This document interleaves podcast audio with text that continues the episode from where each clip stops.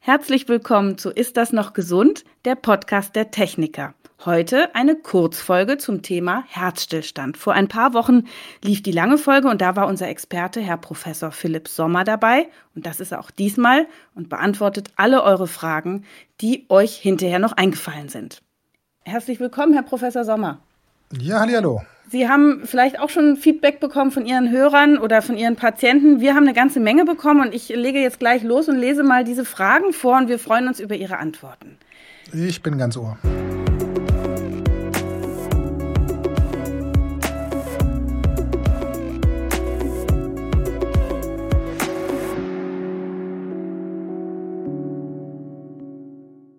Wie lange versucht man, jemanden wiederzubeleben? Wann gibt man auf? Und woran erkenne ich als Ersthelfer, dass es dann doch irgendwann hoffnungslos sein könnte? Ja, eine, eine, eine gute und auch eine tatsächlich wichtige Frage, so für die Praxis sozusagen. Ähm, Im Prinzip kommt es immer ein bisschen darauf an, in welcher Situation ein Patient vorgefunden wird.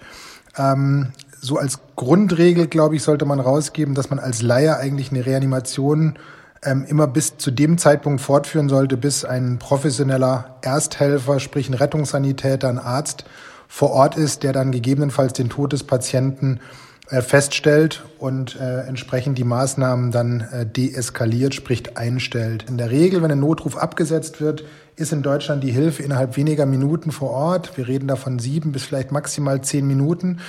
Ähm, und wenn zu dem Zeitpunkt dann tatsächlich festgestellt wird, da ist wirklich nichts mehr zu holen, dann sollten die professionellen Ersthelfer bzw. die ärztlichen Kollegen diese Entscheidung treffen. Als Laie sollte man diese Zeit wirklich reanimierend überbrücken. Das ist sehr anstrengend, man schwitzt und wie gesagt, ist keine Schande, wenn man nach drei, vier Minuten sagt, muss mal jemand anderes ran. Aber ich persönlich würde raten, einfach nicht aufhören, bis ähm, professionelle Hilfe vor Ort ist. Und wann geht der Herztod in den Hirntod über? Oder kann man das überhaupt trennen?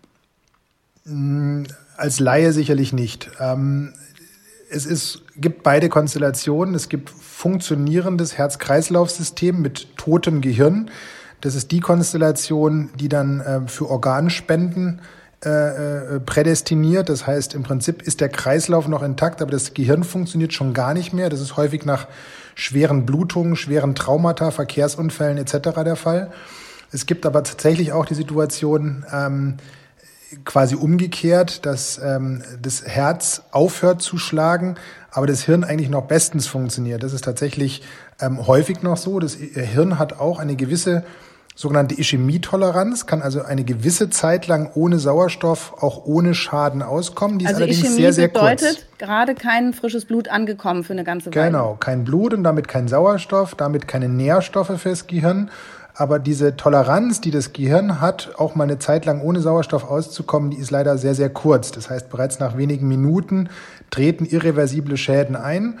Ähm, umso wichtiger ist es auch, dass Patienten, die eben diesen Kreislaufstillstand haben und damit entsprechend auch eine Minderversorgung der hirnversorgenden Gefäße ähm, aufweisen, dass die durch die Kompression des Brustkorbs wieder in die Lage versetzt werden, ähm, im Gehirn eine gewisse Durchblutung zumindest zu erfahren ist das denn eher die Regel, dass man dann bleibende Schäden hat oder kann man den Herztod überleben und dann auch gar keine Schäden zurückbehalten? Ja, wir sehen hier die Patienten wirklich jeden Tag. Jeden Tag sehen wir Patienten, die draußen umfallen, häufig gut reanimiert wurden und hierher kommen und die sehen aus wie das blühende Leben. Zwei Tage später gucken die einem groß an und fragen, was macht ihr denn alle für einen, für einen Aufstand? Schiebt mich hier von einer Röhre in die nächste, CT, MRT, Biopsie, alles Mögliche. Diese Patienten, gerade die jungen Patienten, überleben das häufig, Gott sei Dank, sehr, sehr gut. Aber häufig ist es eben so, dass sich dann ein Angehöriger findet, ein, ein Freund, ein Passant, wer auch immer, und die Reanimation einleitet. Wir kriegen auch immer wieder Patienten nach Reanimation eingeliefert mit ganz schlimmen Blutwerten, mit äh, schon, letztendlich schon neurologischen Zeichen, dass eben das Hirn schon nicht mehr funktioniert, wo dann eben sich sehr häufig findet, dass dann lange eben nichts oder wenig gemacht wurde und diese Patienten es dann auch ähm, nicht, nicht, nicht packen. Jetzt eine Hörerin-Frage oder Hörerfrage.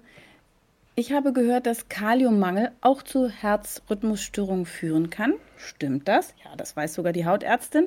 Ähm, aber woran merkt man, dass man das hat und ob man da gefährdet ist und wie, wie kommt es überhaupt zu Kaliummangel? Mhm. Ähm, also die Aussage als solche ist richtig, da hat auch die Hautärztin recht. Ähm, äh, Elektrolytverschiebung, insbesondere des Kaliums, also die Blutsalze, die Mineralien im Blut, spielen tatsächlich eine entscheidende Rolle. Ähm, es ist so, dass beim Gesunden diese ganzen Mineralien im Körper durch den Körper selbst so reguliert werden, dass die nie komplett aus dem, aus, der, aus dem Gleichgewicht kommen können. Es sei denn, man hat eine komplette Fehlernährung oder man trinkt destilliertes Wasser oder man äh, pfeift sich 80 äh, Kaliumtabletten rein. Also auch zu viel geht da. Man kann mit Kaliumbrausetabletten sich tatsächlich ins Grab befördern, wenn man davon zu viel einnimmt.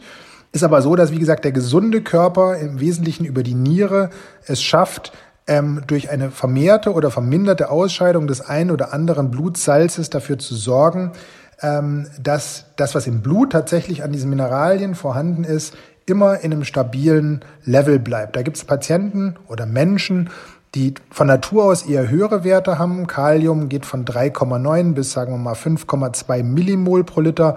Und da gibt es Leute, die sind immer bei 3,8, 3,7, 3,6 und andere eher bei 5,0. Ähm, nichtsdestotrotz ist es so, dass der Körper in diesem Level einem hält. Ähm, 2,0 ist mit dem Leben nicht vereinbar. 8,0 äh, ist ein Herzstillstand. Da muss man äh, an die Dialyse, an die Blutwäsche. Das sind aber immer Patienten, die dann einen kompletten Funktionsausfall der Niere haben oder dialysepflichtige Patienten, die also ohnehin schon aufgrund eines Nierenversagens zur Blutwäsche gehen müssen. Aber ein gesunder Wobei ich jetzt in dem Sinne auch gesund meine, der einen Bluthochdruck hat oder vielleicht ein bisschen einen Diabetes oder sonstige äh, Erkrankungen, der, der muss sich da keine Sorgen machen. Man kann das von Zeit zu Zeit beim Hausarzt bei einer normalen Blutentnahme mit abnehmen lassen, diese Blutsalze, die sogenannten Elektrolyte. Ähm, aber muss ich da auch nicht einen großen Kopf machen, wenn beim Kalium dann ein Sternchen dran ist und man bei, statt bei 3,6 bei 3,5 ist. Nochmal, der Körper findet da eine sogenannte Homöostase, also ein natürliches Gleichgewicht, um den Körper in diesem ähm, Bereich zu halten, in dem der Körper funktioniert. Der Körper ist schon fantastisch. Ähm, gibt es Defibrillatoren, die im Körper eingebaut sind und dann auch mal loslegen, ohne dass sie gerade gebraucht werden, quasi so als Fehlreaktion, sodass man ganz ohne Not einen Schock erhält?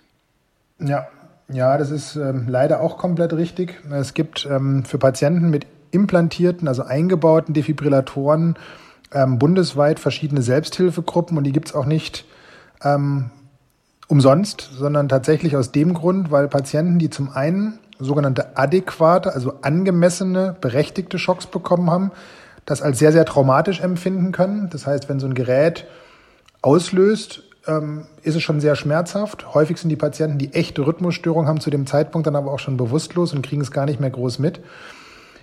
Viel, viel ärgerlicher und schlimmer und häufig auch traumatisierender ist für Patienten, wenn dieser Defibrillator aufgrund einer Fehlwahrnehmung, einer Fehlreaktion ähm, Therapien abgibt, die der Patient dann bei vollem Bewusstsein mitbekommt, weil er eben keine schwere Rhythmusstörung hat, sondern quietschfidel ist. Also, wir unterteilen in adäquate und inadäquate Schockabgaben. Die adäquaten sind sehr, sehr viel häufiger, Gott sei Dank. Aber die inadäquaten sind häufig auf technische Probleme zurückzuführen oder auch auf andere Rhythmusstörungen, die aber eigentlich gar nicht gefährlich sind, die der Defi dann zu Unrecht quasi therapiert. Und das ist für die Patienten häufig wirklich sehr, sehr traumatisierend und muss man natürlich versuchen abzustellen. Die Rate ist ungefähr 10 zu 1, also 10 angemessene Schocks auf einen unangemessenen. Ähm, aber das ist auch eigentlich noch einer zu viel, muss man sagen. Aber äh, wie gesagt, das ist ein technisches Gerät und das ist leider nicht unfehlbar. Auch dazu passend äh, wird gefragt, ähm, kann ein Defi äh, von schwangeren Frauen gefahrlos getragen werden oder ist das irgendein Risiko? Ja, also für das ungeborene Leben ist es kein Risiko. Und ähm, wenn die Frage damit assoziiert ist, darf ich gefahrlos schwanger werden, wenn ich ähm, einen Defibrillator zum Beispiel schon drin habe, muss man immer die Frage anschließen, aus welchem Grund eben ist dieser Defibrillator eingebaut worden. Da gibt es Erkrankungen, die sind dann für eine Schwangerschaft relativ unkritisch. Und es gibt aber natürlich auch Erkrankungen, wenn zum Beispiel eine massive Schwächung des Herzmuskels vorliegt, wo eine Schwangerschaft tatsächlich auch ein ähm, substanzielles Risiko für das Leben der Mutter darstellt. Aber der Defi als solches ist fürs ungeborene Leben, also für das ungeborene Kind im Mutterleib, nicht gefährlich. Selbst wenn eine Schockabgabe erfolgen sollte, erfolgt die zwischen der Elektrode, die im Herzen liegt, und dem Gehäuse, was in der Regel links unterm Schlüsselbein liegt. Und da ist das Baby auf Bauchnabelhöhe wirklich weit weg vom Schuss und wird davon nichts mitbekommen. Nichtsdestotrotz ähm, natürlich keine wünschenswerte Situation. Ähm, letzte Frage. Gibt es Geräte, die bei einem Herzstillstand einen Notruf absenden können, wenn man zum Beispiel beim Joggen umkippt? Ja, also in der Form nicht. Äh, man bräuchte natürlich ähm, Gerätschaften, die den Herzschlag auch in irgendeiner Form versuchen zu dokumentieren. Ähm, und ein Schrittmacher oder sowas setzt keine Notrufe ab. Ein Defibrillator würde ja dann selber anfangen zu therapieren, würde aber auch keine Notrufe absetzen. Was es mittlerweile gibt, ohne jetzt für irgendein Produkt Werbung machen zu wollen, aber es ist das einzige, von dem ich zumindest weiß, dass man versucht hat, genau diesen Gedankengang in so ein Gerät mit zu implementieren, ist tatsächlich dieses Produkt aus Amerika mit diesem angebissenen Apfel drauf. Mhm. Ähm, dieses, ähm, diese Smartwatch aus diesem Hause ist nämlich in der Lage, abrupte ähm, Bewegungen im Sinne von einem Sturz oder einem Unfall durch diese Uhr zu detektieren. Mhm. Und die würde, mir ist es noch nie passiert tatsächlich, ich habe so ein Ding, aber ähm, ich habe tatsächlich so ein Trauma offensichtlich noch nie erlebt. Ähm, die würde dann äh, versuchen, einen Na Kontakt aufzunehmen und zu sagen, hallo, geht's dir gut? Was war das gerade? Und wenn es einem nicht gut geht, wenn man da nicht bestätigt, ja, mir geht's gut, dann würde dieses Ding mit GPS-Koordinaten einen Notruf absetzen tatsächlich unter der Annahme, dass so eine massive Dezeleration, also eine negative Beschleunigung, wie jetzt bei einem, was weiß ich, Auffahrunfall mit dem Auto mhm. oder einem plötzlichen Sturz, wenn man im Wald auf einmal hinfällt, ähm, würde dieses Gerät angeblich dann automatisch sozusagen in Kontakt mit dem Besitzer treten und wenn da nicht entsprechend geantwortet wird mit einem Tastendruck, dann auch ähm, Notruf absetzen. Setzt natürlich voraus, dass man entsprechend entweder die Uhr selber äh, mit dem Internet verbunden hat über eine, über eine eSIM oder eben das Handy mit am Mann hat, damit es über das Handy dann quasi ähm, die Verbindung aufbauen kann. Setzt leider auch voraus, dass es ein Handynetz gibt an der Stelle, wo es genau. einen hinsemmelt. Mhm. Aber ähm, ja, andere Möglichkeiten gibt's nicht und äh, sonstige aktive Geräte, die solche Notrufe absetzen, sind mir tatsächlich nicht bekannt. Vielen Dank, Herr Professor Philipp Sommer, dass Sie nochmal Zeit gehabt haben, diese Zuhörerinnen und Zuhörerfragen zu beantworten. Ich kann jetzt nur jedem empfehlen, der jetzt auf den Geschmack gekommen ist, nochmal die lange Folge zu hören, weil wir da auch eine persönliche Geschichte hören und das alles genauso großartig eingeordnet und erklärt wird wie soeben. Vielen Dank. Ja, sehr gerne. Tschüss. Tschüss.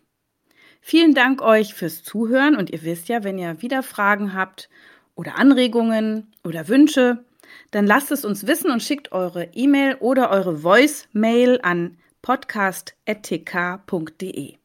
Das war Ist das noch gesund? Der Gesundheitspodcast der Techniker. Alle zwei Wochen bekommt ihr hier auf dem Podcast-Kanal eine neue Folge zu hören. Für die Neugierigen in Langform, für die Eiligen als kurze Wissensinfusion. Welche Themen wir als nächstes behandeln, erfahrt ihr im Newsletter der Techniker. Danke fürs Zuhören und bis zum nächsten Mal.